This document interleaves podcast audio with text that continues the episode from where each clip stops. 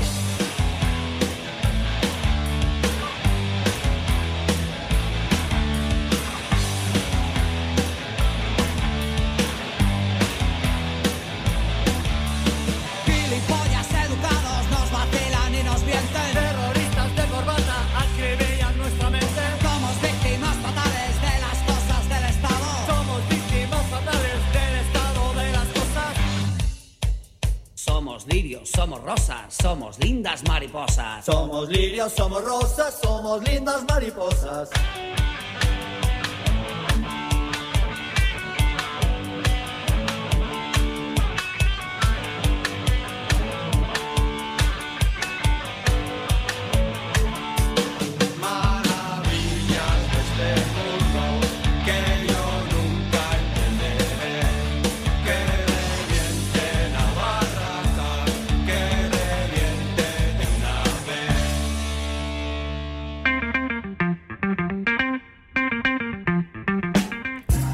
Buenas y mutantes tardecitas, esto es Socios a la Fuerza por Radio La Ciudad. Mi nombre es Carlos Romero.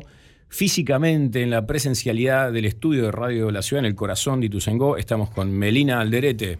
Hola Carlitos, hola equipo, ¿cómo va? Acá andamos. También está el doctor Rock, José Pepe Casco. Hola, buenas tardes. Desde la lejanía, conectado por líneas invisibles, que vaya uno a saber qué problemas de salud nos están trayendo ya mismo, está eh, Nahuel Paz, a quien saludaré en unos segundos nomás. Y también, moviendo los dedos, haciendo que esto sea posible, está Gonza, nuestro operador. Hoy vamos en este programa, digamos, tan apegado a la agenda política, vamos a hablar de lo mutante de lo mutante, de los cambios, de las transformaciones que eso trae aparejado. Hay de todo, ¿no? En el mundo de lo mutante y si uno se mira bien, alguna mutación debe tener. Si quieren comunicarse con nosotros, ya saben, hay un número de teléfono, la verdad que ahí se recibe en WhatsApp, se los lee y uno es feliz. El número es 1169265570. También hay un par de direcciones de Twitter, arroba Radio La Ciudad o arroba guion bajo socios. Y también hay un Instagram para la gente que gusta más de la estética, de mostrarse. Es arroba socios ok. Todas esas son nuestras vías de comunicación.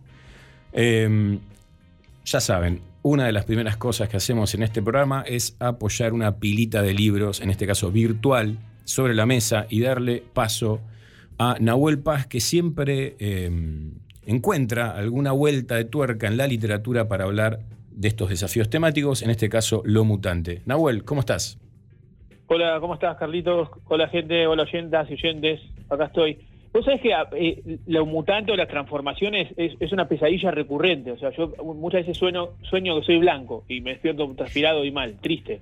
Claro, claro. Bueno, porque ese por ahí es una especie, viste, de deriva de lo mutante que es lo alternativo. Como el hay un universo alternativo en, en donde vos sos este rubio directamente, Nahuel, digamos. Ya no solo blanco, sino rubio.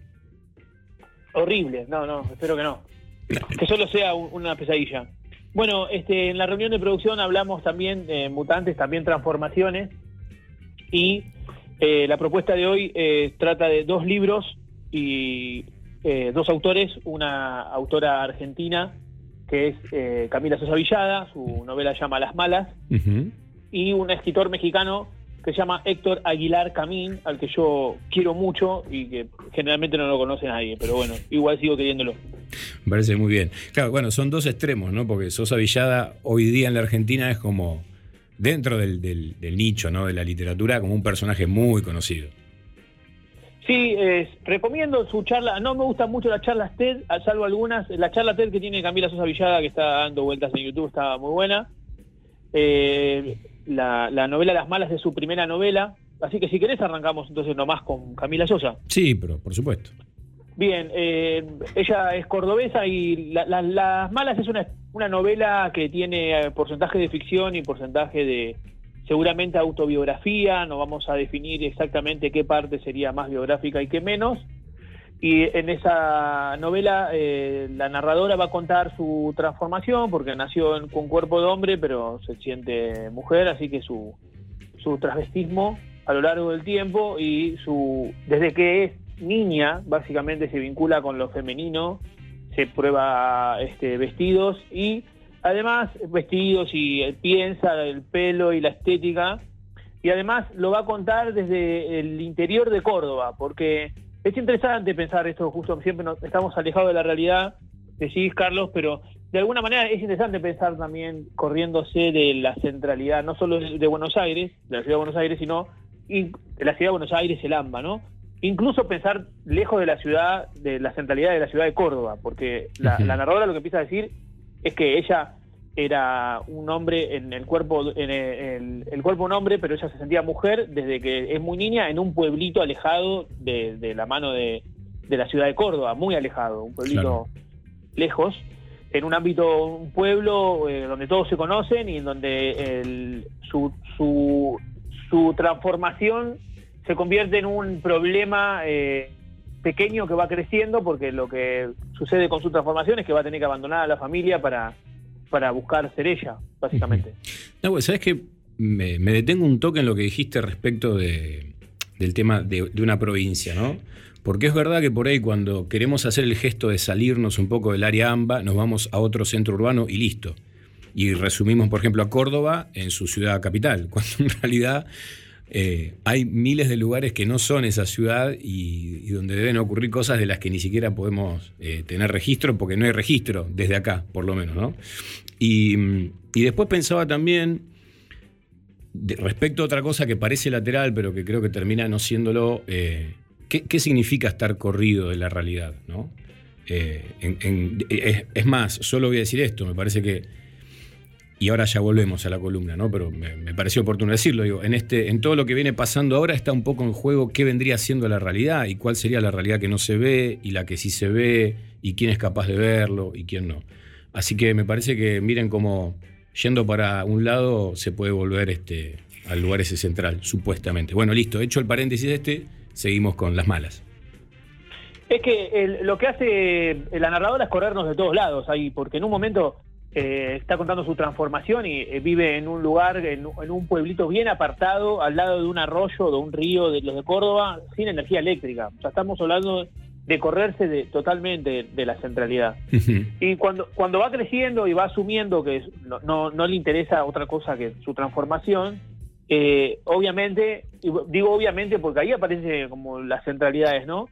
Que ya no es lectura, digamos. Eh, ella quiere, este, digamos, un crecimiento personal y tiene que ir a Córdoba para estudiar la carrera de comunicación y este, también a ejercer una prostitución porque básicamente medio de vida eh, travesti, trans, sabemos que durante mucho tiempo y si seguirá siendo, aunque se vote en alguna ley o no, eh, no, no, no consiguen trabajo. Entonces va contando, va contando su, su camino, en, en, en- por- de día estudia y de noche se convierte en, en una trabajadora sexual o prostituta o como quieran llamarla, eh, travesti, y ahí encuentra en, en- en un grupo de compañeras eh, su núcleo de resistencia. Básicamente, eh. ¿resistencia qué, no? Bueno, esta transformación es la transformación en, la que la, la normalidad va a ir violentando esa transformación completamente. Claro.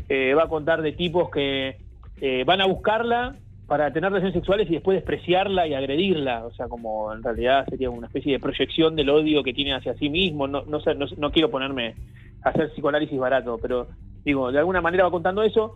Tiene un tono poético muy equilibrado. Eh, confieso que cuando la empecé a leer tuve miedo que se fuera, y la verdad es que no, súper equilibrado porque cuenta, eh, va alternando escenas que tienen grados de violencia con eh, este- esta cuestión del tono y va contando sus penurias, sus amores, sus pequeños éxitos y sus y sus atravesar la vida siendo lo que es. Y eh, en, en el medio hay unas algunas circunstancias que podríamos llamar que obviamente lo venimos trabajando digo no son del todo realistas. Eh, transformaciones por ejemplo la, la, la mamá de las travestis o sea una, una mujer que asume eh, la- eh, como una familia de travestis que va que se viven en la casa eh, dice que tiene como 200 años. Es yo lo tomo como una metáfora porque dice cuando- que tiene 140 años por ejemplo pero yo lo tomo como una metáfora eh, la idea de que una vida travesti una vida trans eh, como tienen un- una expectativa de vida muy que llega a los 40 años nada más eh, vivir más tiempo es como vivir dos vidas. O sea esa idea me parece que no, no se corre mucho eh, de- quiero decir, no es una novela fantástica o realismo mágico latinoamericano o lo que sea, sino que es una metáfora sobre lo que ocurre. Claro. Bueno, Este, yo, yo pensaba, Nahue, que, que en, la- en- en una parte importante de la literatura que tiene detrás eh, ideas del activismo feminista o, o autoras o autores que, que reivindican, digamos, se reivindican como parte de un momento, ¿no? Escriben desde un lugar, desde una época, se dan un montón de laburos para poder reflejar, o sea, hace falta algún tipo de esfuerzo en el plano del lenguaje para poder reflejar esas temáticas, saliéndote del registro informativo, ¿no? Eh, y que hay también un montón de propuestas donde hay transformaciones, o sea, qué sé yo, este, la China Iron, ¿no? Es decir, agarrar algo que tenía una forma y darle otra forma y en ese proceso mostrar justamente lo, que está en juego. O sea, y, y me parece que la novela de, de Sosa Villada uno la puede inscribir en esa serie. Con, la, con la cuestión que yo le, voy a hacer ahí, a todo eso que dijiste que está concuerdo, una, una cosa que por ahí viene incluso la semana pasada para las oyentes y los oyentes que nos siguen, si no está en Spotty, que trajo Luciana, que, hay algo que, es solo pertenece al orden de la literatura y de la ficción, que es una atmósfera, porque eh, eh, esto no es un, un texto, a ver, militante. Eh, no estoy sacando militante como si fuese algo despectivo, en lo más mínimo. Me parece perfecta la militancia. Pero es, es un texto que, que no es panfletario en ese sentido. Que ni siquiera me importa si un texto panfletario es bueno o es malo, porque los hay. Hay buenísimos textos panfletarios. Digamos que Rebelión en la Granja es un texto eh, panfletario y es buenísimo. Claro, funciona Eh, en los dos planos. Exacto. Es un, este es un texto, una, una, una- una novela de ficción conmovedora en algunos sentidos. Las Malas es una novela conmovedora. Y eh, se- no, no necesita el gesto este de, de- de ponerse en un lugar militante. Lo ejerce en la, en, en la novela desde un, desde un tono poético. Claro. Es, eh, es, eh, digo- es literatura. Claro, por, por eso, porque en algún momento le reclamaron a Sosa Villada como que mayor compromiso con el movimiento, algo por el estilo, y medio que, esto, vamos, a la figura pública, pero medio que los carajeó diciendo, yo no, no- no estoy en ese lugar, o sea, yo escribí una novela. Eh, Claro, ahí claro. dije lo que tenía que decir. Así Claro. que, digo, el, el, el de el Cabezón Cámara en la China Ion hace un gesto que está meditado, tiene una meditación, digamos, tomar el personaje que es lateral en, en Martín Fierro, que es la mujer de Martín Fierro, y volverla protagonista del siglo XIX, de alguna manera. Eh, eh, eso puede eh, puede ser más académico, menos académico, más panfletario, menos panfletario. En el caso de, de Las Malas es una ficción casi perfecta, es una, una novela Claro. casi perfecta, digo Claro, por claro. decir. Está bien, no, es, es inter- es interesante el- la, la diferencia, Nahue, porque me parece que hay de todo, ¿no? Digo, hay un, mon- hay un montón de propuestas literarias para en la que vos podés entrar por ahí desde un interés militante, si se quiere, eh, pero después hay, hay que ver, digamos, eh, lo que estás buscando hoy es literatura, ¿no? Y debería haber eso. Vaya uno a saber qué es, pero, pero es eso. Ah, Sí, eso, No. ex- exactamente. Che, Y ahí está. Y- Sí. No, y decía, no, bueno, por un lado las malas, que es como, creo que debe, debe estar en escaparate de, de librería desde que salió hasta ahora. ¿no? Digamos, es una, una novela que se vende, ¿no? Y, Sí, y se va a seguir vendiendo. Y, y después en el otro extremo, que me parece re piola esto, vos aportás a un autor y a una novela para nada, digamos, tan popular. O sea que ahí estamos completando el círculo ideal, digamos, ¿no? Algo piola que puedes encontrar en cualquier lado y también algo que por ahí te va a llevar un poco más de esfuerzo, pero vale la pena. Sí, yo le, debería mandar la foto de cómo tengo mi ejemplar de, de la novela, se llama Un soplo en el río, de las veces que la presté. Está destrozada, es una de las novelas más lindas que leí en mi vida sobre este tema. El autor es Héctor Aguilar Camín. En, México es conocido especialmente por su enfrentamiento eh, dialéctico con Carlos Fuentes. Carlos Fuentes es un escritor mexicano, junto con Rulfo, como los más, más importantes en, en la narrativa. Sí, sí, te tiene que dar la talla para, para Sí, tuvieron ¿no? discusiones, discusiones lindas, eh, interesantes. Es un autor que me- gustan varias de sus novelas, tiene algunas novelas eróticas, llaman La Mujer de Adriano, que me encantan también, algunos cuentos también, Mandato del Corazón, que también es un cuento como erótico, que juega con eso, erótico y amor. Y la novela se llama Un soplo en el río y, y tiene es una transformación absolutamente diferente a la del el cuerpo que se transforma o que quiere transformarse o quiere ser otra cosa. Es una novela sobre es una novela publicada en 1997 eh, y es una novela en donde hay un personaje que se llama Toñino que va a contarle su vida a un amigo en la infancia y para mí es, es- es, eh, la novela en los 90 especialmente, ¿no? La novela en la que cuenta el, el fracaso, por ponerle una, una palabra, de las revoluciones, de los intentos revolucionarios de los 70 en Latinoamérica y Centroamérica. Eh, fracaso le pongo una palabra, por- me salió esa, que podría ser el choque, la, la aniquilación en algunos lados, como en Argentina, la aniquilación de la, de la guerrilla fue sistemática, eh, y en otros lados también. Entonces, en, en la novela el, el personaje eh, tiene un recorrido, vive en México, es un odontólogo que no, no tiene ningún compromiso hasta que conoce una chica, una mujer este, de la que se enamora, y empiezan a, a militar juntos y juntos viajan a, a Centroamérica a participar de las revoluciones centroamericanas. Eh, y va contando las peripecias con... También tiene un tono poético amoroso para contar eh, esto que, que tiene que ver eh, también con, eh, a ver cómo decirlo, no es necesariamente pesimista, es, es más bien casi, diría, una transformación de, de- en el sentido de eso es lo que pasó y ahora hay que hacer otra cosa, porque pero tiene un tono que en algún momento se vuelve pesimista en el personaje, no en la novela, si se pudiese diferenciar. Espero que se entienda. El personaje, Toñito, se vuelve un, per- un personaje eh, pesimista en ese sentido, más bien, eh, triste, no, no puede levantarse de eso que vivió. Porque su compañera, eh, en, en- en ese compromiso militante, la asesinan, él después regresa a México desencantado de las revoluciones eh, y triste, eh, se casa y la mujer con la que está lo quiere, pero sabe que tiene periodos de aislamiento, digamos, llamémoslo de esa manera. Claro. El, el, el periodo de aislamiento es eso, que el tipo se, se, se, se va, se, se, se- se corre de la realidad y se queda ahí como silenciado. Y esos periodos se están haciendo cada vez más, más extensos. Entonces el, el tono del personaje es, tiene como cierta derrota encima. El de la novela no tanto, hay como otros personajes, está- el amigo de la infancia, como que van intentando este, retomar y, y- y pe- repensar lo que pasó. Repito, estamos en los 90, esos 1997 en la novela. Eh, eh, Fukuyama venía a- aclamando el fin de la historia, entonces eh, la novela no, no, no sigue a Fukuyama, sino que tiene, es una ficción muy particular. Eh, y la, la idea de, de esta transformación es esta. Nos quedó picando en algún momento eh, pensar algo, si ahora pensamos algo eh, más particular en las malas, ¿no? es, un personaje. Por ahí en la novela lo que hay es más bien, más que un personaje, una generación.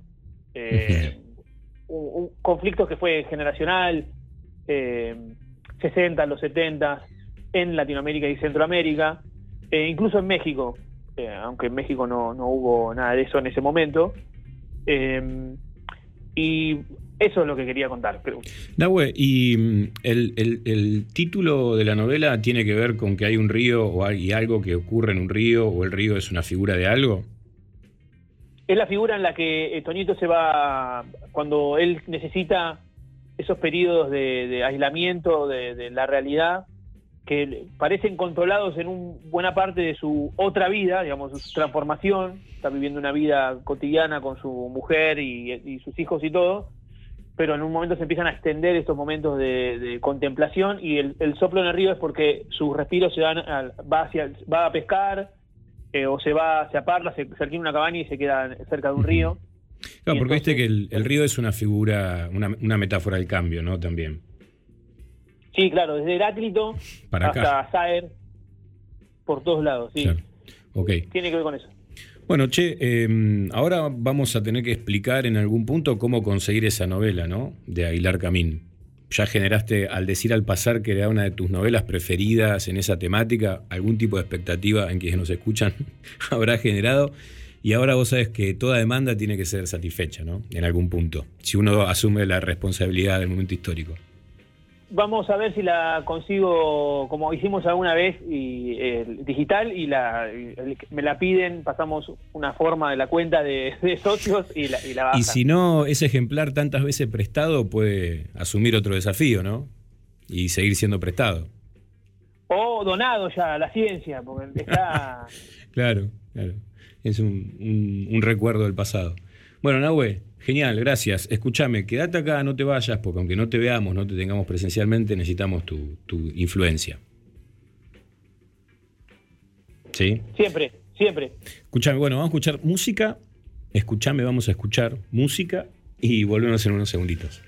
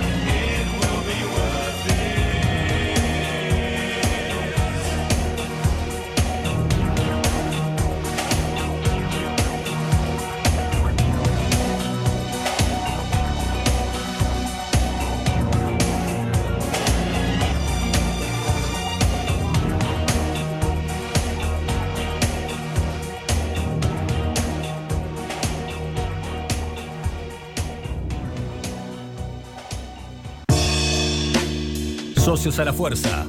Una charla sin presiones entre personas exigentes.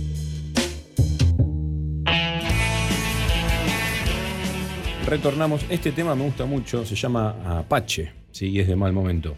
Eh, este tema que hace la cortina de este bloque, en donde decimos algunas cosas operativas. Por ejemplo, tenemos un sorteo, porque sostuvimos esa política, es una política de Estado este programa, sostener el tema de los sorteos. A veces no saben lo que cuesta, pero lo sostenemos.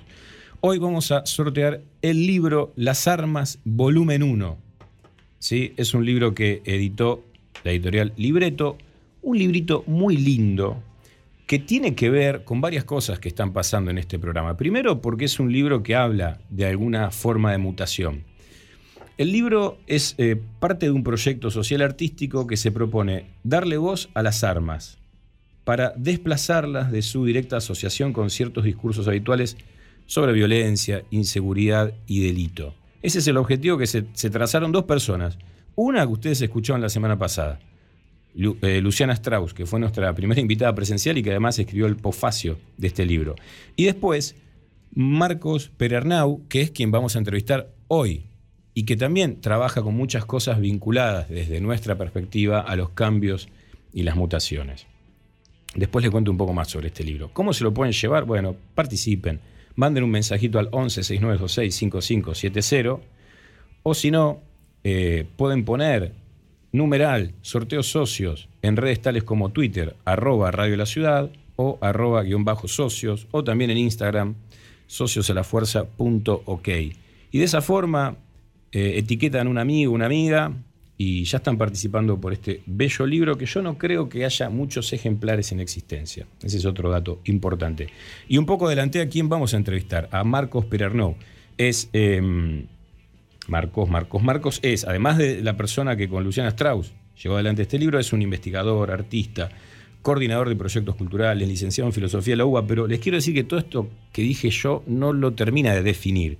Me parece que vamos a terminar de entender exactamente qué hace Marcos cuando hablemos con él.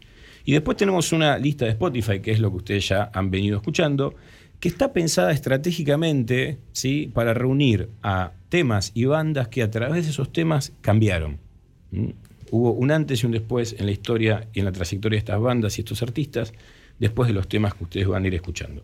Bueno, nada, todo eso. Saben que en las redes de socios y de Radio de la Ciudad se va explicando todo esto que yo digo, a veces medio apresurado, porque quiero seguir escuchando música.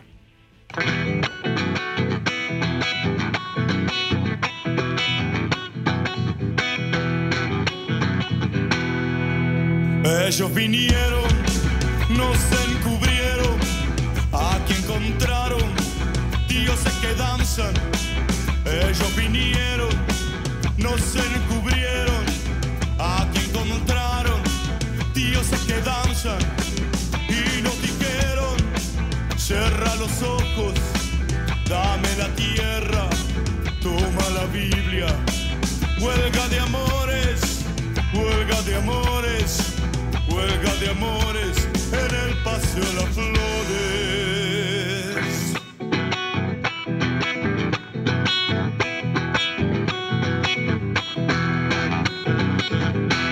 patriotas importados, nativos sin orejas, patriotas importados, nativos sin orejas, la muerte grita tierra y el canto chacarera, la muerte grita tierra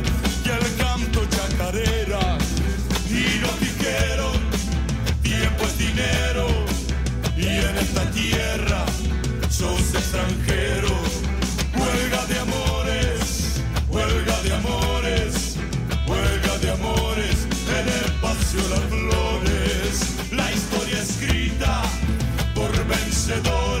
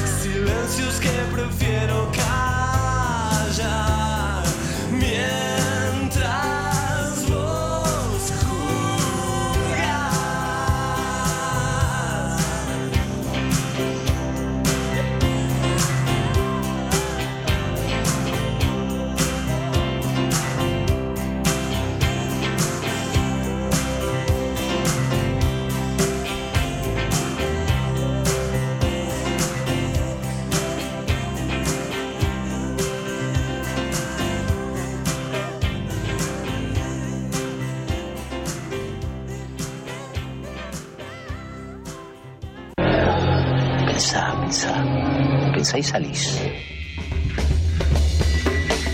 Socios a la fuerza. Si escuchás, salís.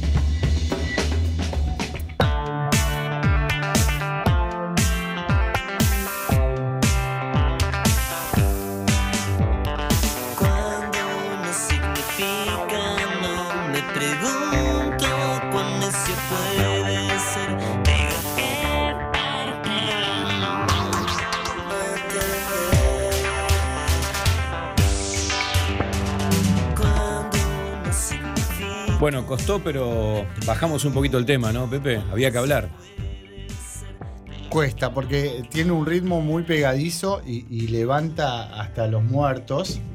Y entonces eh, lo que pasa es que uno empieza a escuchar de eléctrico, de, lo, de los babasónicos y eh, empieza a pensar que, bueno, que básicamente eh, quiere que eso siga y no termine más. Pero- Sí, es, ver- es verdad, porque empezás a escuchar y nosotros estamos, sabíamos que tenía que terminar el tema. Y sin embargo, este, en un momento que siga, que siga, ¿no? Sí, cuando, cuando le pediste aire a Gonza me dolió. Bueno, Porque- pero eh, son, lo- eh, son los sacrificios que hay que hacer, Pepe, no queda otra. Sí, no sí, otra. sí, claramente. Porque si no, no íbamos a poder decir nada. Y la cuestión es hablar un poco y que luego escuchen ustedes a Jessico. Escúchame, yo te voy a hacer una pregunta, porque, digamos, eh, Jessico es un disco recontra, mega conocido. Creo que todo el mundo la pasó bien con ese disco en algún momento. Pero, ¿por qué, por qué digamos, eh, lo elegiste para este programa puntualmente? Mira, una, una cosa antes. Yo también creo que, que Jessico es un disco mega conocido, pero te diría así. Un disco muy conocido hasta que se hizo muy, mucho más conocido Infame. El disco que le sigue, Claro. el disco que trae Putita.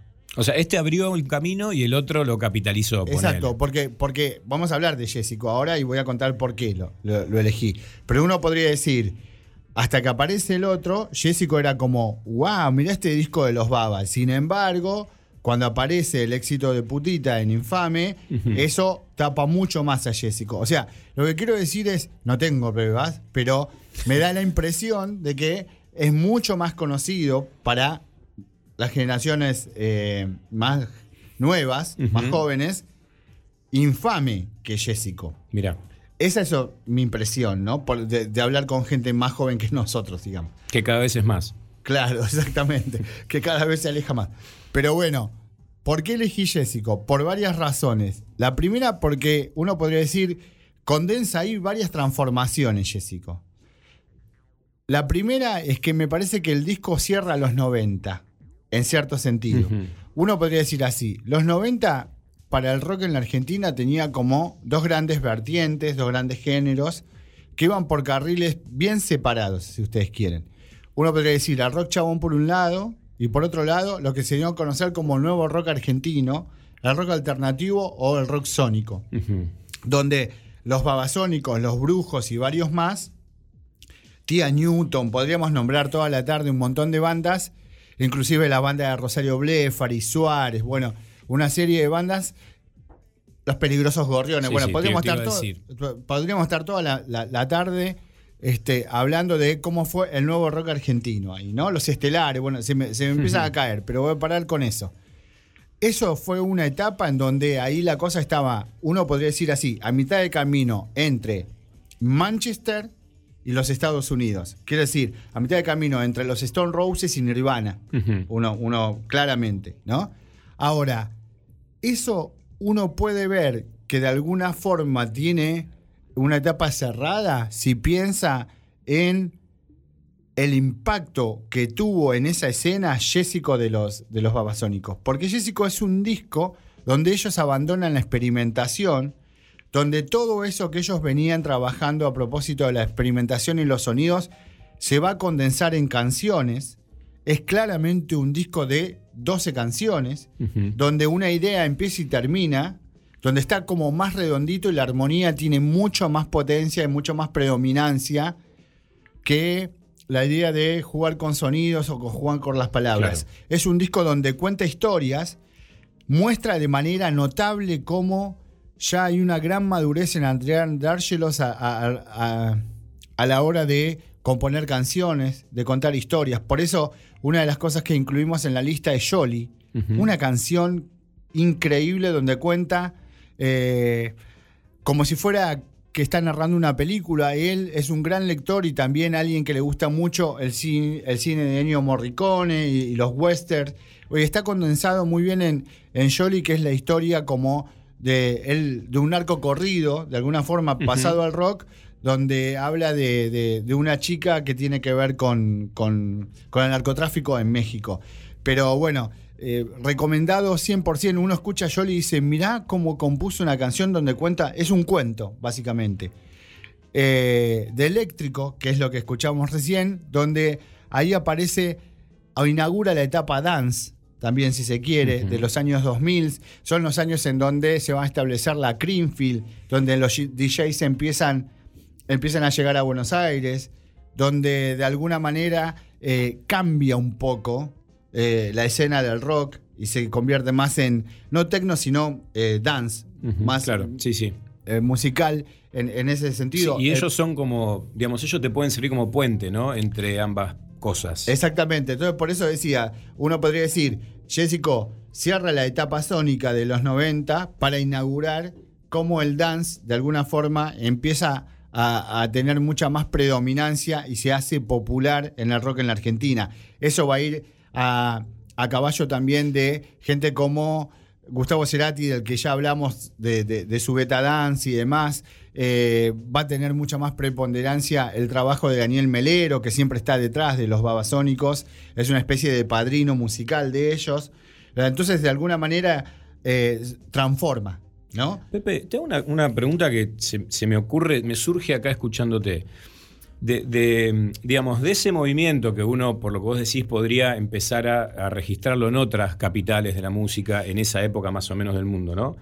Esta cuestión de que, de que los Baba, además de tener ese, ese sello sonoro, también cuenten historias. Es decir, eso me parece como un gesto muy propio del rock argento, ¿no? Es decir, la necesidad de que las letras digan algo, ¿no? Hay, hay como una exigencia, que si vos querés ser uno en este país en música, y tus letras tienen que decir algo, ¿no? Por más que haya una experimentación musical. Sí. Eso. ¿Cómo lo ves vos? Es una pregunta, ¿eh? Al Sí. final poner un signo de pregunta. No, no, no, eso es clave. Eso es clave. Yo creo que. Porque también es la manera de ganarse el respeto de los otros Claro. ahí, ¿no? El respeto de los pares. Entonces, bueno, si vos haces música bailable, uno puede decir, bueno, cualquiera hace música bailable. Cualquiera hace pop. Ahora, ojo, que Adrián hace pop, pero también mirá cómo cuenta una historia en Jolly, mirá cómo cuenta, Claro. mirá cómo se pone sexista y con eso hace. Bueno, yo creo que de alguna manera a Cerati le pasó lo mismo, se gana el respeto de los pares, de los más grandes, de los más consagrados, cuando él hace cosas como Corazón del Ator o En la Ciudad de la Furia, donde hay una elaboración mucho mayor del tratamiento de las canciones, donde aparecen la metáfora, donde aparecen las imágenes. Esa es una cosa muy importante y yo no, no estoy tan seguro, pero me da la impresión de que eso ocurre, uno podría pensar así, ¿no? Habría que pensar mejor esto, pero uno podría sospechar que eso ocurre porque los dos grandes popes del rock en la Argentina eran grandes letristas. Claro. El flaco Spinetta para el lado de la poesía y el, y el flaco Charlie para el lado de la crónica. O sea, ¿quién contaba la Argentina como contaba el flaco Charlie en Cerú Girán a propósito de Alicia en el País? ¿No? Bueno, me da la impresión de que ahí hay una beta. Afuera, igual uno podría decir, también pasa algo de ese, de ese estilo, digamos. En el sentido de que el respeto que se gana gente como, más allá de que son buenos instrumentistas, gente como Pink Floyd y que trasciende su época, gente como Bob Dylan y que trasciende su época, o inclusive Sting y que trasciende su época, es porque uno dice, ah, mira, pero Roxanne cuenta la historia de una prostituta, o Angie con, con los Stones. sí. Entonces, donde uno puede hacer algo más con la música e incorporar un género que viene de otro lado, como que ahí un artista empieza a ser un poco más completo. Y yo creo que ahí Jessico, de alguna manera, ellos los colocan en ese lugar. Eh, recopilando información para hacer la columna, encontré que en un en un documental que ellos hacen sobre Jessico, después de los 10 años, eh, le hace una entrevista a Daniel Melero y Daniel Melero dice, con ese disco los babasónicos dejan de ser pendejos. Y uno tiene esa impresión de que, Claro. no en el sentido malo, ni en el sentido despectivo, sino como que hay cierta madurez ahí en la interpretación, en lo que hacen. Y eso también porque tienen otras condiciones de producción. Y si querés terminamos con esto. Por primera vez, a ellos les pasa una cosa curiosa. Los primeros discos salen por Sony, Sony después de Miami las rescinde el contrato y ellos medios se quedan eh, ahí en pelotas y lo que dicen es, bueno, vamos a, a- a- a sacar los outtakes, o sea, los lado B.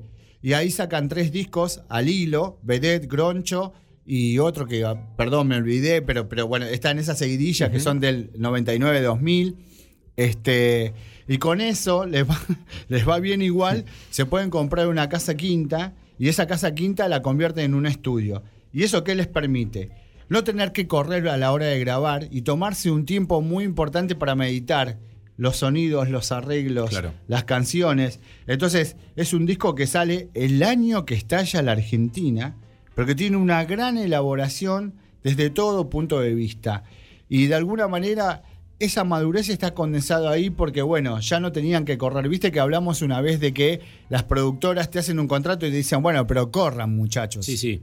Ponete a tiro. Claro, y como que acá ellos tienen cierta autonomía relativa y esa autonomía lo que les permite es hacer un producto que a ellos les, les parece interesante. Es el momento del despegue, sin duda, de los babasónicos, se convierte en una banda que ya todo el mundo va a respetar y de alguna forma en una banda grande. Es el gran camino a obras y a grandes giras por América Latina, donde en México, por ejemplo, los aman. O sea, en eh, eso te iba a preguntar. eh, Viste que está ese, ese, ese desafío de romper la, la frontera musical de la Argentina, ¿no? Sí. Tenemos grandes bandas que por ahí afuera Los Baba no, los Baba son reconocidos en la región. Sí, sobre todo en México. Ellos ya habían ido a México, pero cuando llegan, llegan desde otro lugar. Ellos habían estado en esos festivales alternativos que fueron muy de los años 90, entonces tiene su público. Luego de Jessico y luego de Infame, cuando ellos llegan en 2004 a México, son verdaderas estrellas como podía serlo Soda Stereo unos años antes. Claro. Entonces, de alguna manera, es la conquista de América Latina, el mercado más importante de América Latina después de Argentina, que es México, por la cantidad, digamos, por, ¿cómo se dice?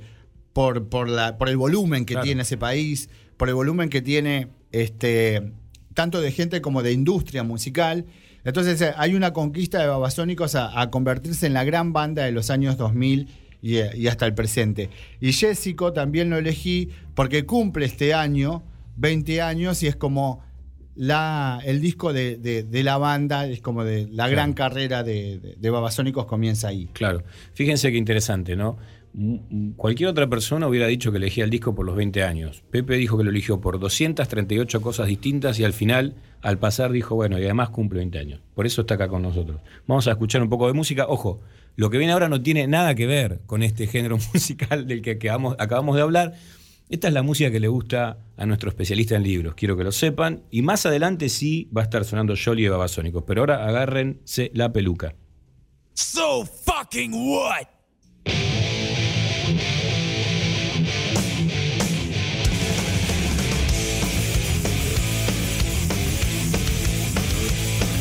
Well, I've been to Hastings and I've been to Brighton. I've been to too.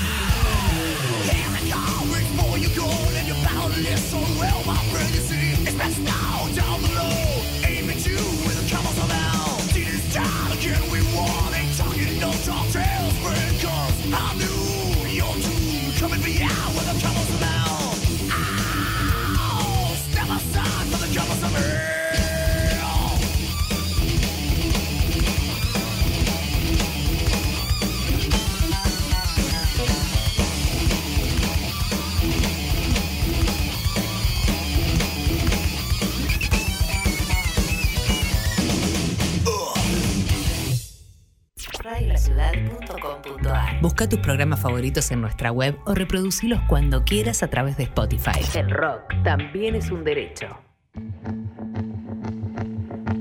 Ruta Cargo realiza encomiendas a gran parte del país, como Corrientes, Chubut, San Luis, Buenos Aires, ofreciendo varios beneficios como lo son el envío express, servicio puerta a puerta y seguimiento del envío. Para más información, comuníquese a www.rutacargo.com o a nuestro WhatsApp 11 34 34 5000. Ruta Cargo. Exo Energy es la división de Exo Sociedad Anónima, encargada de investigar y desarrollar soluciones de energía limpia y sustentable. Brindamos asesoramiento técnico y soluciones profesionales que se adaptan a las necesidades de empresas, instituciones, edificios de departamentos, viviendas familiares y zonas rurales. Estamos enfocados en utilizar fuentes de energía renovables, como la solar, para un aprovisionamiento de energía eléctrica sustentable y ambientalmente amigable. Exo Energy. Conoce nuestros productos en exoenergy.com.ar. Cinco Esquinas, productora audiovisual. Cinco Esquinas, productora audiovisual. Filmación, fotografía y diseño profesional. Ofrecemos un servicio de alta calidad. 15 años, bodas y todo tipo de eventos. Todo tipo de eventos. Transmisiones streaming. Realizamos transmisiones streaming en calidad HD, con equipamiento de última generación y con un personal altamente capacitado. Comunicate 5 esquinas productora arroba gmail.com o a través del 15 54 90 35 16 15 54 90 35 16 Filmación, fotografía y diseño profesional. Somos la productora líder en transmisión streaming y eventos en zona oeste. 5 esquinas productora audiovisual.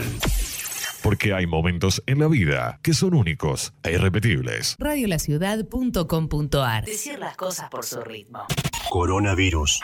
Para prevenir, hay que estar informados.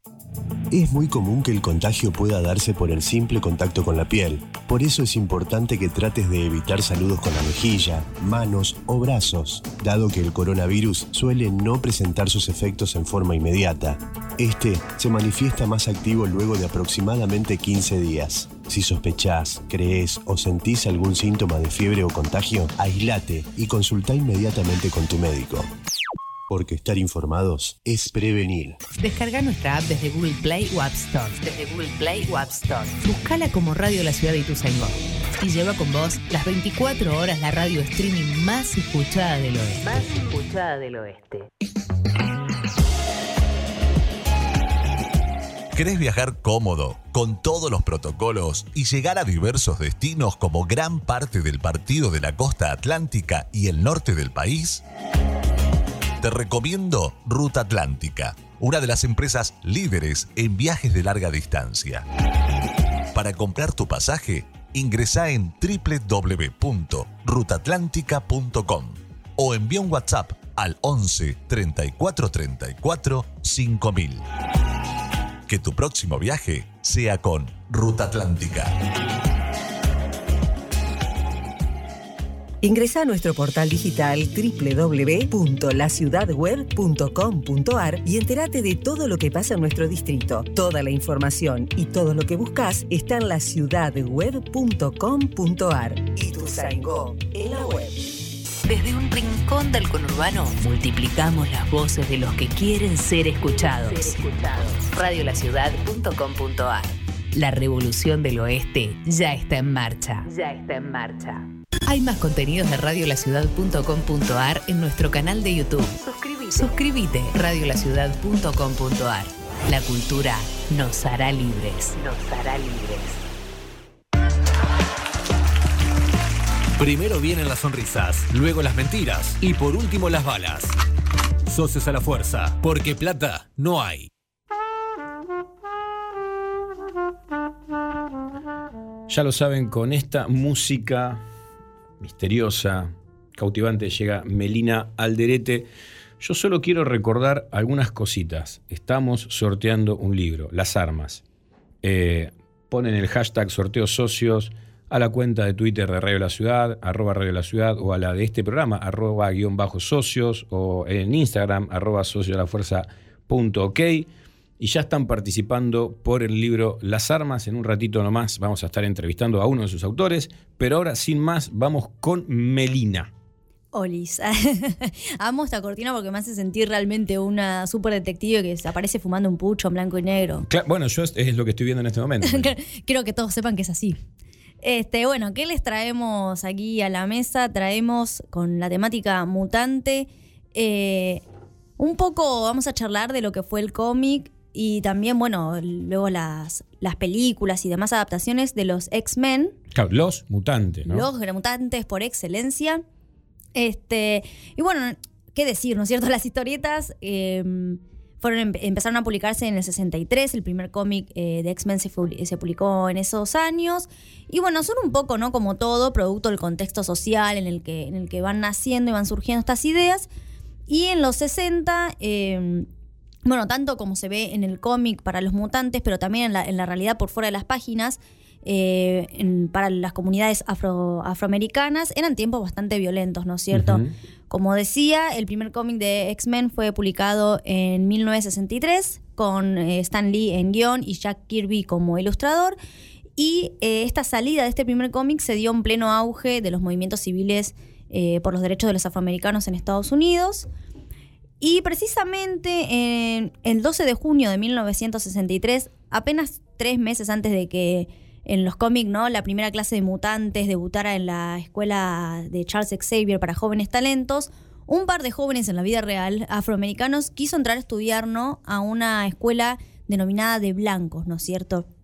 Eh, Vivian Malone y James Hood, estos dos jóvenes, se acercaron, ¿no? A la entrada de, de la Universidad de Alabama y allí los esperaba el gobernador del estado, George eh, Wallace. Todo esto en la vida real, no en los cómics, aclaramos. Este, quien el tipo literalmente había prometido, ¿no? En su campaña, bloquear el ingreso a estudiantes de raza negra, pese a que, bueno, ya había un fallo de la Corte Suprema que había condenado el segregacionismo, ¿no es cierto? Pero bueno, era como que estas eh, situaciones que se daban en paralelo, ¿no? Entre la vida real y las páginas, este nada, es algo que después eh, despertó posteriores análisis y demás, ¿no? Y bueno, la comparación más clara, ¿no? De los X-Men y su acercamiento a lo que fue eh, la discriminación, este, lo que sigue siendo, por supuesto, la discriminación, eh, es la del profesor X, ¿no? Y Magneto con Martin Luther King y Malcolm X, Ujú. que son, bueno, figuras muy representativas de este movimiento civil por los derechos de los y las afroamericanas. Y en el contexto ¿no? de, de las páginas y también, bueno, recordemos que hay muchas películas, eh, incluso hasta el día de hoy siguen saliendo películas Sí, sí. nuevas este, de toda la temática de los mutantes. Eh, Charles Xavier es eh, percibido ¿no? como un individuo que busca cierta unidad y que sueña, eh, al igual que, que Martin Luther King, este, con un futuro en el que los humanos y los mutantes pueden vivir en armonía juntos y qué sé yo. Y que bueno, básicamente es una, una metáfora también, porque el sueño ¿no? de Charles Xavier es también como el I Have a Dream de Martin eh, Luther King. Y en su contraste, digamos, la contracara, lo tenemos a, a Magneto, que bueno, no considera muy relevante la aceptación de sus enemigos y está como convencido de que la solución es la violencia para que los mutantes go- gobiernen ¿no? la Tierra como los seres superiores Claro. que él cree que, que son. Está, digamos, la, la opción Panteras Negras, ¿no? Es la que, Claro. la que asume eh, Magneto. Sí, en ese, bueno, en ese, en esa línea también en, en la vida real tenemos, bueno, como decía, la figura de Malcolm X, quien decía que la libertad llegaría para los afroamericanos sin importar los medios, básicamente, ¿no? Como que va en la misma, en la misma línea personaje Magneto con, con esta figura del movimiento civil. Pero bueno, Stan Lee que decía, ¿no? El guionista, recordemos, de, de estos cómics, de los X-Men, él decía que para al crear eh, a Magneto y a Charles Xavier, su visión fue más cercana, ¿no? Al, holocausto, ¿no? No, no tenía, no estaba como muy en mente todas estas lecturas posteriores que se han hecho en relación con los movimientos de los y las afroamericanas. Pero él decía, había que encarar el mal y se, y él se preguntaba cómo se responde a él, ¿no es cierto? Y en el caso de Magneto, como decíamos, fue la violencia engendra violencia y en Charles Xavier fue el, el constante intento, ¿no? De encontrar una mejor manera y una, una salida. Claro, viste que en el caso de Magneto, su familia, eh, él, él tuvo una, una infancia vinculada a la Segunda Guerra Mundial, ¿no? Digamos, eh, eh, se lo vincula en su pasado a ese, a ese momento histórico. Y después, Meli, otra cosa, acá un pequeño, digamos, eh, reconocimiento para Stan Lee, que es un crack, porque todos sus personajes tienen alguna lectura de época. En la columna anterior, Pepe decía, bueno, contar la época, también podríamos decir cantar la época, y en el caso de Stan Lee, eh, transformarla en cómics, ¿no? Esta idea de son personas que tienen poderes, pero no son poderes que hayan pedido, Claro, ¿no? claro. Y en muchos casos son poderes problemáticos que desearían no tener, ¿no? Todos sus personajes, más o menos, en el caso de los X-Men particularmente, pero todos están en esa línea, digamos, no la pasan bien con sus poderes. No, la estamos pasando mal. Este, bueno, en esa línea también, ¿no? Eh, distintos críticos literarios afirman que también eh, era como un guiño, ¿no? Como un mensaje a la comunidad LGBT del momento, porque, bueno, es esto que vos decís, muchos eh, no aceptaban su condición de mutantes, renegaban de ella, desearían no haberla eh, tenido y la ocultaban esta identidad, ¿no es cierto? Eh, y se culpaban ellos mismos por algo que era básicamente natural. Bueno, creo que es el caso de, en, en la película se ve más, eh, es más tangible el caso de Angel, que eh, lo ves en una escena en el baño queriéndose cortar las alas y el padre lo descubre todo ensangrentado y Ujú. flaco, ¿qué estás haciendo? Pero ella estaba cansado, no quería vivir con, con esto, como vos decís, que es algo que él no, no ha pedido. Pero bueno, también retomando un poco lo que vos decías de- del holocausto, Más no sé, yo, yo soy muy fan de, las películas más que de los cómics, pero no me odien. Pero es muy buena la, nueva generación eh, que han sacado con Michael Fassbinder eh, como Magneto, en el que, bueno, se ve mucho esto, ¿no? Eh, esta, esta visión del pasado de Magneto en el campo de concentración nazi. eh, cómo es esto que se refleja mucho esto que decía Stan Lee. Él quería, él quería evidenciar que en el caso de Magneto la violencia engendra violencia y, y él salió de ese contexto.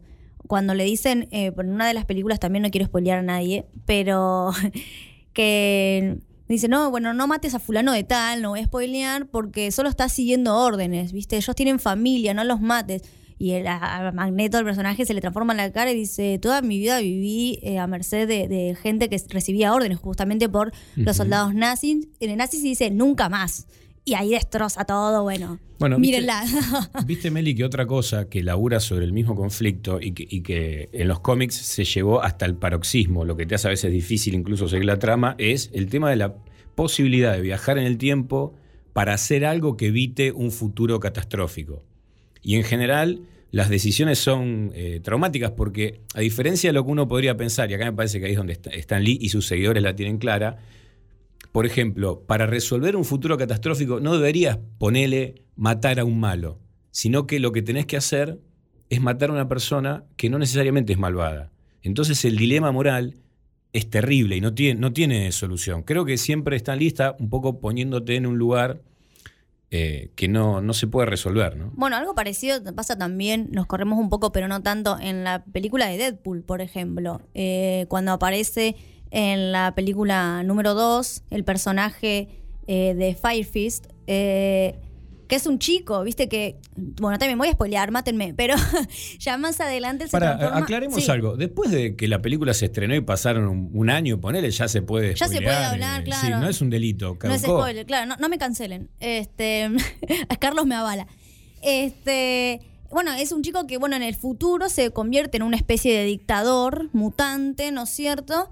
Y que viene, bueno, una especie de, de Robocop. ah, este, ah, no quiero spoiler nada tampoco, estoy muy asustada. Em, ya me están cancelando las redes. No. Este, que viene, bueno, que le dice, no, hay que matar a este flaco porque, nada, el de grande va a ser un dictador mutante. Y Deadpool le dice, pero es un chico, no lo podemos matar. Dice, no, bueno, mira, al otro no le cabe una y dice, sí, le quería encajar un tiro. Y Deadpool dice, no, dame cinco minutos y vas a ver que yo lo puedo salvar.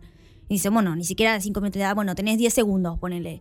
Y está todo el tiempo en esta, ¿no? De como decir, bueno, en esta, en esta realidad es un chico, pero después mata a toda mi familia porque es un dictador. ¿Me entendés? Entonces, como que es esto que vos decís, no es que tenés, que tenés cuando volvés al, al pu- al pasado, digamos, para evitar este futuro catastrófico, tenés que enfrentar ciertas decisiones y, y esto, ¿no? Matar a gente que quizás en, en su infancia, qué sé yo, capaz Hitler no era malo en su infancia, ¿me entendés? Y ahí sí me cancelan todos, explotó las redes. Este, pero, pero qué, qué mal se hubiesen evitado, ¿no? Si, Bueno, ¿no viste el...?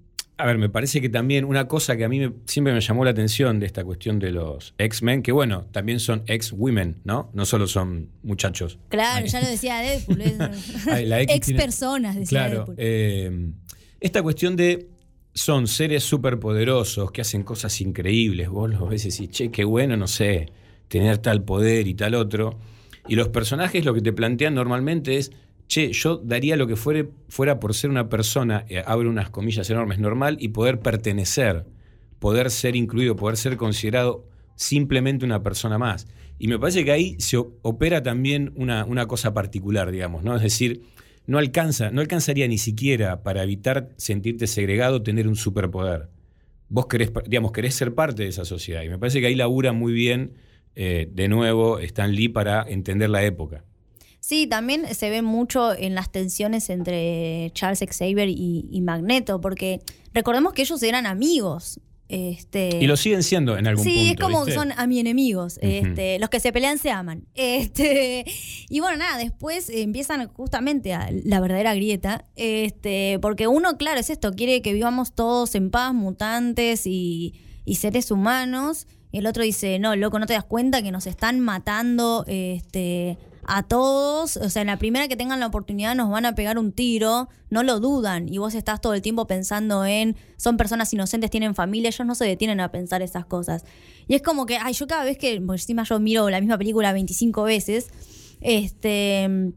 Yo todo el tiempo a veces digo, uy, sí, a veces me levanto re con, el- con cierto pie y digo, re en esa magneto te apoyo.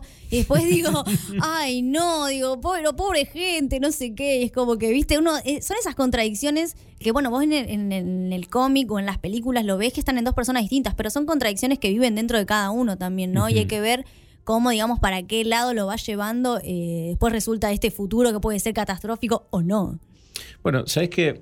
Eh, creo yo que esa es una de las cosas que podemos hablar dentro de un ratito con, con nuestro entrevistado, porque hay una cierta idea, ¿no? Que a veces ronda, por ahí cuando vos no tenés contacto directo con el conflicto, de que en realidad el conflicto se resuelve con un poco de voluntad. Si vos sos una buena persona y tenés buenas intenciones, entonces el conflicto se resuelve, ¿no? Ahí, estaría un poco una, una cierta eh, moral simplificada que anda también dando vuelta en términos políticos. Tipo, no, esto, hay un problema, hay personas que no hacen las cosas bien, que no son buenas, que no tienen vocación por el trabajo, lo que, lo que fuere, y si vienen personas que son distintas que esas, entonces el conflicto se va a resolver, porque el conflicto es un problema eh, de personas que no hacen lo que deberían. Y me parece que toda esta narrativa de los hombres X y otros personajes, lo que muestran es un conflicto que no tiene eh, final, digamos, ¿no? ¿no? no importa si es en el pasado, si es en el presente, si es en el futuro. Eh, la cuestión sería convivir con esa, con esa este, conflictividad, ¿no? Sí, convivir con la, con la contradicción, esto que decíamos. eh, en el cómic, en las películas, los vemos extrapolados en dos personas que parecen ser muy diferentes, pero la realidad es que lo tenemos todos este, en nuestras cabezas, ¿no? Esto. Y hay que aprender a, a convivir con eso, gente. Acá no damos soluciones, acá hablamos de los problemas. Claro. Esto es así. Sí, a ver, en todo caso, miren la, la enorme cantidad de películas que hizo Marvel con Una los gran hombres- franquicia. con los hombres X. eh, y- o si no, lean los cómics. Hay cómics muy viejos. Yo creo que una cosa muy recomendable para quien por ahí se acercó a este universo a través de las pelis es intentar acercarse a esos cómics que son del año del ñaupa y en donde ya estaban estas mismas problemáticas eh, dando vuelta. Vamos a mm, escuchar un poco más de música y en un ratito nomás volvemos con nuestro entrevistado del día, Marcos Perarnó, para hablar de estas cosas y otras más.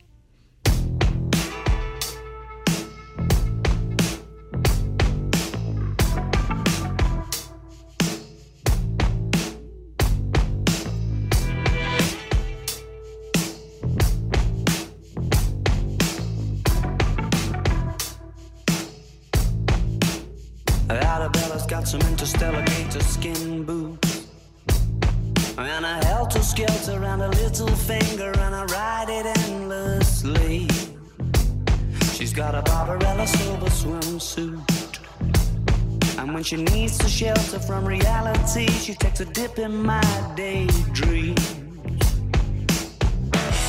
My days end best when the sunset gets itself behind that little lady sitting on the passenger side. It's much less picturesque without her catching the light. The horizon tries, but it's just not as kind on the eye.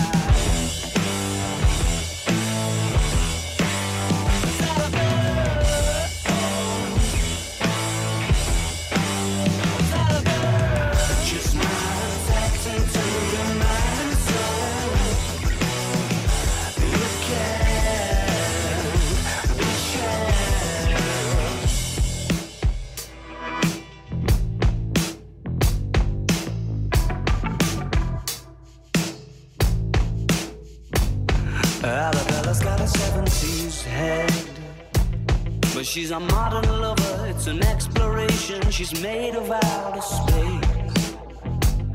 And her lips are like the galaxy's edge. And her kiss the color of a constellation falling into place. My days end best when the sunset gets itself behind that little lady sitting on the passenger side. Much less picturesque without her catching the light. The horizon tries, but it's just not as kind on the eye.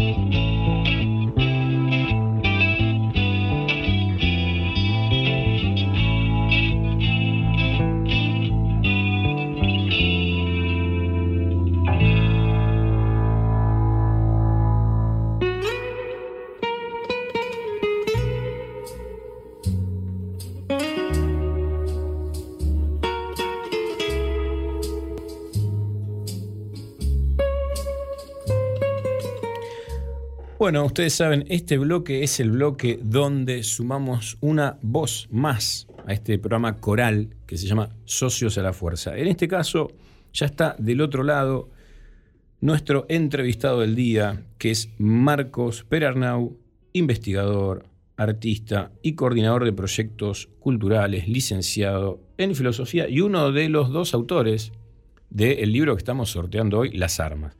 Marcos, ¿cómo estás? Carlos Romero te saluda. ¿Qué tal? Buenas tardes, Carlos, a todas y todos y todos quienes están escuchando y compartiendo ahí el programa. Gracias por la invitación. No, y pará, gracias a vos que aclaramos algo. Marco viene de, un- de una especie de maratón de Zoom y, tuvo la deferencia de, hacerse un ratito para hablar con nosotros. Marcos, la verdad hay un montón de temas que, nos gustaría hablar con vos. Viste que este programa tiene un eje temático transversal. El que elegimos para hoy es las mutaciones, eh, los cambios, los cambios de, registro y, de perspectiva de las cosas. Decíamos hace un ratito que ya en las armas hay algo de eso que está operando, donde las armas son vistas desde otro lado, ¿no? a través de otras voces que hablan de, de ese objeto siempre asociado a otras cuestiones. Y, y te quería, quería primero que, que vos contaras un poquito, ¿no? que pudieras es- explicarles a las personas que nos están escuchando, cuál es la tarea que vos cumplís en el Centro Universitario San Martín, en el CUSAM, que es, para resumirlo rápidamente, un dispositivo académico que la Universidad de San Martín este, fundó en la unidad 48 de eh, José León Suárez. Yo te quería preguntar, ¿cuál es la tarea que vos coordinás en ese lugar? Bueno, yo empecé en el año 2011 yendo al CUSAM eh, porque una amiga actriz de un elenco eh, me comentó después de la función que ella estaba dando un taller eh, allá en, San Martín de teatro a personas que estaban pegadas a su libertad y iban a dejar de ir. Ella daba el taller con Cristina Vanegas. Y bueno, ahí me sumé a, a ir a dar clases a- a- al CUSAM y bueno, nunca más me fui. Este, actualmente eh, me toca la tarea de, de dirigir el Centro Universitario San Martín, ustedes saben tiene la, la característica, y ahora estábamos justo conversando de este maratónico Zoom que vos mencionabas. Eh, en el CUSAM estudian tanto personas están privadas de libertad como trabajadores del servicio penitenciario, ¿no? Y es algo que también lo- muy poquitos programas, eh, casi ninguno del mundo lo tiene. Mirá qué bueno Esa- eso. esa estrategia, digamos, y esa afirmación. eh, y bueno, conversamos un poco al, al respecto de eso.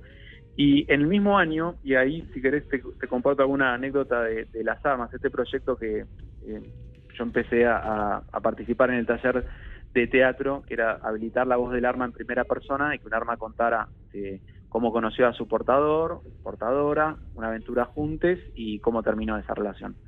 Eh, yo en ese mismo momento trabajaba en una clínica de adicciones, eh, dando también taller de teatro, y mm, le comento esto a y una este, una paciente me comenta que tenía una novia eh, que era policía de San Martín, o sea, ya era eh, soy torta, eh, tengo una novia y es policía de San Martín. Y ante todo esto que me cuenta, yo le digo, mira, yo laburo en la cárcel y estamos haciendo un proyecto de armas en primera persona, ¿no se compara tu novia en escribir un arma? Este, bueno, le pregunto, y trajo al, al encuentro siguiente la, la voz del arma de su compañera, policía, y un compañero también.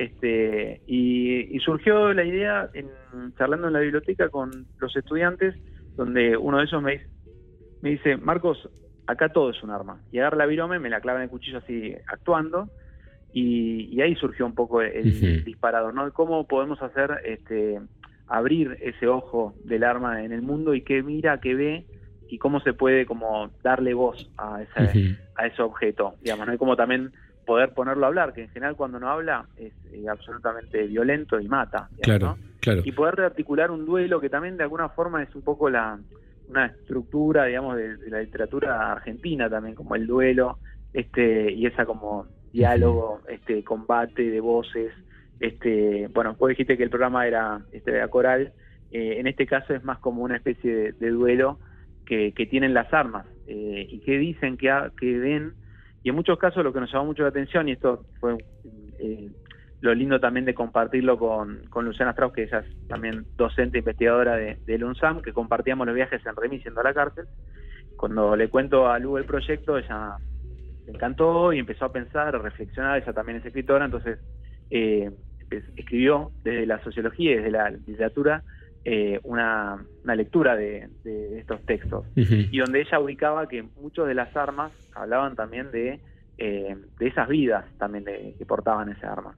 Y, y eso nos permitía un poco pensar desde otro lugar. Claro, Eh, claro. Marcos, ¿y cómo, cómo funciona el, el- el lugar de lo artístico o, o la, la propuesta del arte en estos lugares donde hay personas que, por ejemplo, están privadas de, de su libertad y donde eh, normalmente son interpeladas por otro tipo de narrativas? Porque además, yo te confieso, digamos, yo te escucho a vos y, y escucho un tipo súper motivado con lo que hace. eh, y re- recién dijiste, y lo bueno, y trajiste una anécdota, digamos, debe ser un, una inyección de otra perspectiva para las personas que por ahí están, eh, digamos, cumpliendo ahí un encierro, una condena, una propuesta que venga desde lo artístico. Sí, sí, sí. Mismo, bueno, una cosa que pensaba cuando eh, hablabas es, viste, todo en, la- en este momento de pandemia, y el momento que estamos viviendo, además de, de mucho sinsentido, y nosotros recogemos nuestro sentido, aquello que vamos a lograr a la cárcel, de, de ahí, de esa experiencia, de ese contacto con los estudiantes. Claro. Y yo creo que el, el arte, digamos, siempre lo, lo- lo decimos, ¿no? El arte es un poco la puerta de entrada a la universidad. Eh, ese, ese primer este gancho, este, sobre todo porque es la posibilidad de, de decir lo que te pasa, de lo que imaginás, lo que te pasó, poder ponerle palabras a eso. Y ahí aparecen un montón de, de lenguajes artísticos. Nosotros tenemos como 20 talleres, es como un centro cultural roja, el CUSAM, eh, porque confiamos absolutamente en esa eh, en, en el arte, digamos, ¿no? Esa posibilidad de, de vincularte con otra cosa, que es la universidad para un pibe que está en Cana, que nunca pensó que iba a estudiar en la universidad, que no terminó ni en secundario, el 70% de, de quienes están detenidas, detenidos, este, no terminó el primario. Entonces, eh, es el arte, digamos, y, y el arte empieza, la universidad empieza a ocurrir a través del arte. Eso es algo también muy singular que se da en, en, en el CUSAM, digamos, ¿no? Y vos después, si te fijas en las tesis de nuestros graduados, nosotros tenemos como 11 graduados, eh, tres del servicio penitenciario, y, este y que todo esta, esta, este vínculo con lo artístico, esta habilitación de lenguaje, de poder escribir una poesía, eh, de poder cantar una canción, hacer un programa de radio, libro, encuadernarlo, eso aparece el eh, Marcos, perdón, ¿sabes que te, eh, te estamos escuchando un poco mal? No sé si por ahí te moviste o cambiaste de lugar. No, estoy, estoy quieto, Ah, pero ahora, ahora volviste, ahora volviste a- a sonar muy bien. Que aparece aparecen este, eh, múltiples usos de, de lenguas y de, de estrategias también eh, artísticas. Para mí el, el arte también es la posibilidad de, de poder desviar esas narrativas sociales también y poder intervenir en ellas, ¿no? Claro. Eh, poder, eh, de alguna forma, la imagen de quienes están detenidos tampoco les pertenece a ellos, ¿no? El nivel de despojo Claro. y de, de- que, que- que esta sociedad, digamos, que el lugar les da, ¿no? Este, básicamente, en general, funcionan como arrestados, pero ya estaban previamente circulando como un resto social, ¿no? Este, y en esta instancia, cuando un sujeto puede decir quién es, este, puede inscribirse en una historia, decir, bueno, yo soy hijo de, los desocupados de los 90. Eh, esa es mi historia, digamos, ¿no? Y por eso llega acá. Y yo no quiero que mi hijo caiga en cana, no le quiero preparar el mono a mi hijo, es decir, mi pertenencia y todo cuando este, alguien se va de estar detenido y que recibir al hijo. Y ante eso, digamos, eh, se empieza a subjetivar políticamente a alguien eh, como estudiante, como, como alguien que tiene una historia, que pertenece a un barrio, que tiene una forma de hablar y que puede hablar otras formas y que puede utilizar la lengua universitaria para poder decir este su experiencia, digamos, ¿no? Y nuestro lugar, eh, vos me decías, bueno, ¿cuál es el lugar? Y en general eh, tiene que ver mucho con la escucha, de poder tratar de entender cómo habla y cómo empieza a pronunciarse alguien que está este, en cana, que tuvo vidas de, de absoluta exclusión, este, vulneración de derechos y poder ver qué dice, digamos, y qué, qué quiere y hacia dónde nos lleva, porque el CUSAM tiene algo este, muy maravilloso que es, eh, hay estudiantes del CUSAM que se salieron a libertad y armaron su propio espacio cultural en el barrio. Mirá y eso bueno. modifica absolutamente el territorio. Sí, y la, un y, lugar la, como- y la trayectoria de vida de esas personas, ¿no? Desde ya, sí, no, no, no está dentro del imaginario social la posibilidad de un sociólogo que fue un pibe chorro. Claro. Este, no existe eso. Y que empiece a existir como representación y ver qué dice y cómo nos puede acercar a problemas que para nosotros quizás este, no los podemos entender en toda su complejidad y en su sentido, es fundamental. Para poder llegarle sobre todo a quién, al pibe este, que va a terminar en la cárcel. Cómo nosotros interrumpimos ese trayecto. Bueno, el, el arte es un- una gran estrategia. Una gran herramienta, forma, claro. Desde ya. Marcos, ¿y, y qué pasa con la gente del servicio penitenciario que comparte, digamos, el espacio con, con la gente que está presa? Bueno, al principio, viste, es, es el enemigo, es a quien eh, es, es el otro. eh, lo que sí, el Cursán, como eh, nosotros estamos del 2008, ya hace varios años que estamos ahí y de alguna forma estamos logrando integrarnos en esa cultura este, penitenciaria eh, y poder transformarla desde adentro, digamos, ¿no? Que ese es un poco el, el objetivo. Porque nosotros siempre decimos, ¿no? Así como yo te decía, poder ponerle palabras a lo que te pasa eh, estando en el pabellón. Bueno, poder ponerle palabras a lo que le pasa a un trabajador del servicio penitenciario también es necesario, porque si no, cuando eso no ocurre, eh, termina en violencia. Entonces, poder escuchar este, qué dice ese trabajador, ese cuerpo que también padece la cárcel, porque quienes están en la cárcel este, son quienes están detenidos y quienes trabajan ahí. Claro. Entonces, poder hacer, eh, eh, hablar este, y escuchar esas voces es muy importante porque, eh, digamos, ahí se, se- se puede habilitar un diálogo donde la universidad puede, de alguna forma, generar un espacio donde haya un encuentro, eh, más allá de las diferencias, ¿no? Y que ambos sean estudiantes, digamos. Ese lugar eh, es un lugar de, de encuentro. Marcos, eh, hola, te habla Pepe. ¿Cómo Este, está, Pepe? Muy bien. Gracias, Marcos, por la entrevista. Yo quería eh, girar un poco en, en el diálogo porque como eso que vos acabas de contar es muy interesante y es muy, muy importante además, pero no es lo único que haces y haces variadas cosas, son multifacético. Quería preguntarte por una experiencia reciente que, que vos llevaste adelante, este, que nos cuentes un poco a nosotros y a los oyentes, a propósito del machete, el famoso machete con el que todos eh, siempre, si no lo utilizamos, coqueteamos, pero fue parte de nuestra vida, tanto secundaria como universitaria en muchos casos, y vos le encontraste una vuelta a eso que, que, que- sería como descalificado sin más, para ver si podía decir otras cosas. Contanos un poco cómo, cómo es eso de la experiencia del machete, por favor. A, a mí me preocupaba tratar de pensar cómo integrar a la escena de la enseñanza eh, aquel elemento, viste, que siempre está por fuera de la vista del docente, eh, pero que por otra parte es una estrategia de estudio. Eh, Viste que el machete en muchos casos sirve casi como una forma de estudiar y quizás después ni, se utiliza en la instancia de la evaluación. Y pensar aquel elemento que queda por fuera de, la escena de enseñanza y poder integrarlo y tratar de pensarlo este, y ver qué pasa si lo, si lo, lo ponemos este, adelante nuestro y reflexionamos sobre ese elemento. Me acuerdo de un compañero del colegio que era tan profesional en el tema del machete que tenía un machete que era el índice de dónde estaban los demás machetes. Era el machete de los machetes. Este, bolsillo del saco, atrás de la regla, eh, adentro de la cartuchera. eh, y el otro, y el, el extremo opuesto fue otro, otro compañero que armó un machete que era una cartulina. Entonces, de tan grande y tan este como eh, ex- exhibiendo tanto el carácter machete que pasó desapercibido. Eh, y me interesaba pensar sobre todo en, en, en cómo se también cómo se eh, expone el saber y cómo se sintetiza un saber. Este, eso para mí es importante porque de alguna forma, digamos, un buen machete uno también lo podría evaluar como docente, digamos. Este, al final del, del curso, digamos, uno podría evaluar quizás no la prueba, sino si eh, se hace bien el machete, es decir, que están los contenidos esenciales de la materia, este, cómo está hecho, eh, es decir, se, no- nos puede pensar, hacer pensar algo de, de la escena de, del saber el machete. Claro. Que por otra parte, volviendo un poco al, al duelo, ¿no? Y esta zona más quizá de la gauchesca que estaba en las armas, el machete se le decía así también porque estaba anotado ahí, la, en el machete de gaucho, digamos, no en el cuchillo, lo que debía en la pulpería, que por otra parte siempre era una estafa porque justamente no sabían leer ni escribir. Entonces digo, ahí está también esta instancia de, de, de la letra, digamos, ¿no? Eh, quien sabe leer y escribir, este, y qué puede hacer con eso. Claro, muy bueno eso.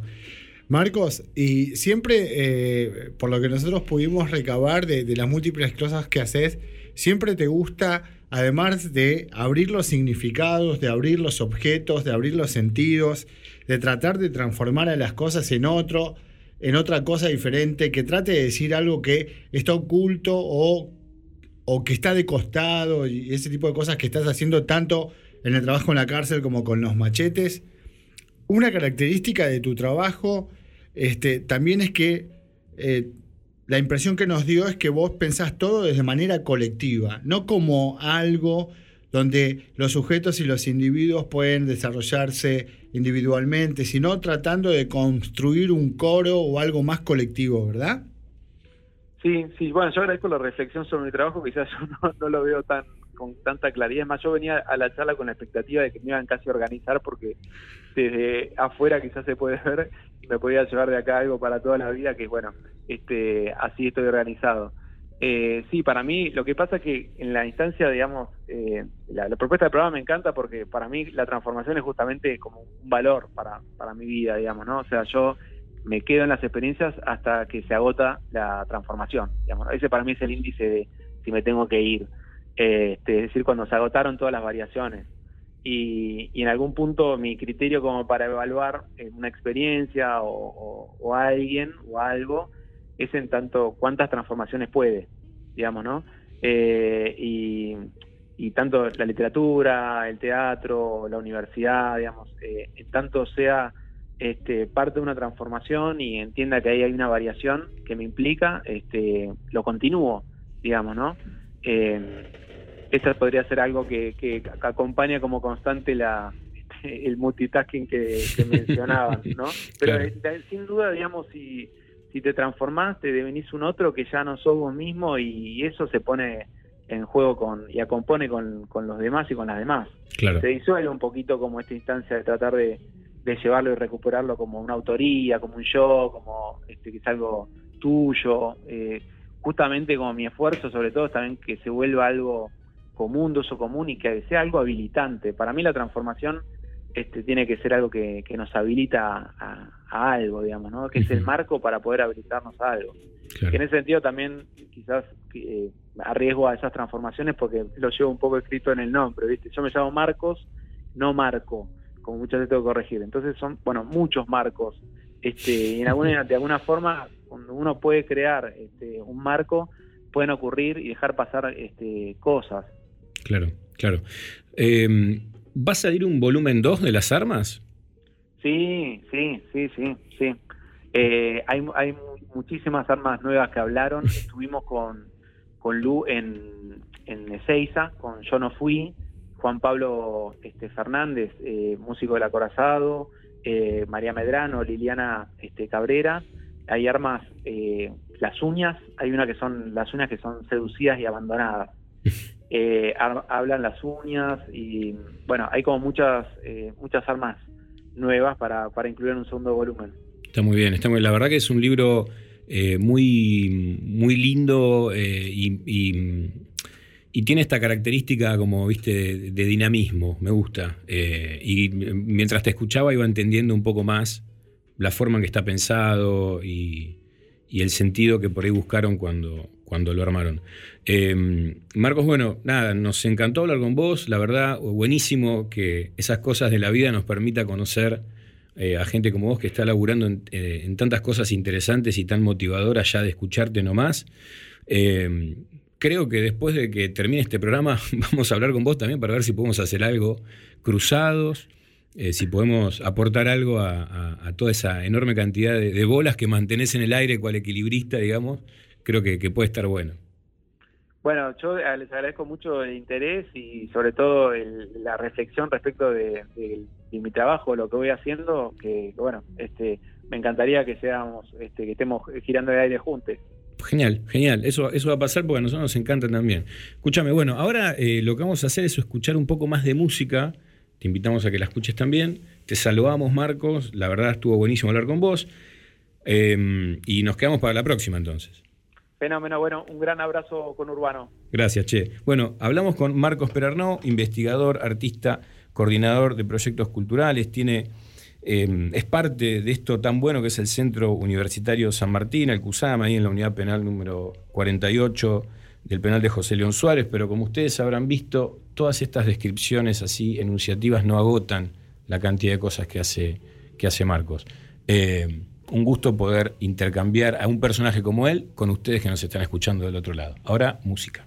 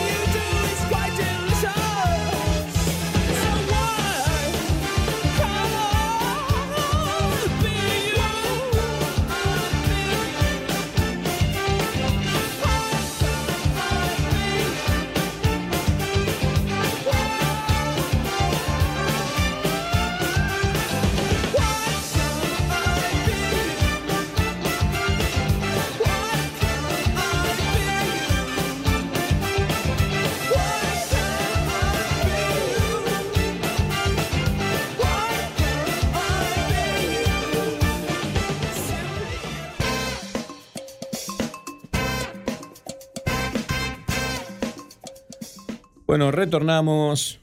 Un programa que de nuevo se nos ha hecho cortito, esa es una buena señal, pero no deja de ser problemático. Antes de despedirnos, quiero leer un mensaje que nos mandó nuestro amigo Yuyo, en el que dice, hay una idea de destino que ya está determinado en tu vida si naciste malo, serás malo, y otra cosa es el libre albedrío, haya nacido como haya nacido, una persona puede elegir. Y lo dice en relación a los hombres X y su regreso al pasado. Bueno, gracias Yuyo por compartir tus ideas. Eh, también tenemos que resolver el sorteo del libro Las Armas. Espero que lo que hablamos con Marcos Perarnó les haya resultado estimulante para ese libro. Y se lo ganó una persona que siempre está ahí al pie, del, al pie del cañón participando, participando. Estadísticamente es inevitable. Se lo volvió a ganar al libro Mónica Prol, que siempre participa, escucha, manda. Así que el libro, Mónica, es tuyo. Te estás haciendo una pequeña biblioteca, socios a la fuerza, me parece. Nos vamos a contactar con vos para organizar la entrega. Bueno, esto fue, como ya saben, Socios a la Fuerza. Mi nombre es Carlos Romero. Estuvieron Melina Alderete, José Pepe Casco, Nahuel Paz, el Gonza, que es nuestro operador, Marcos Perarnó, que nos dio una entrevista re piola. Nos vemos eh, la semana que viene acá por Radio La Ciudad.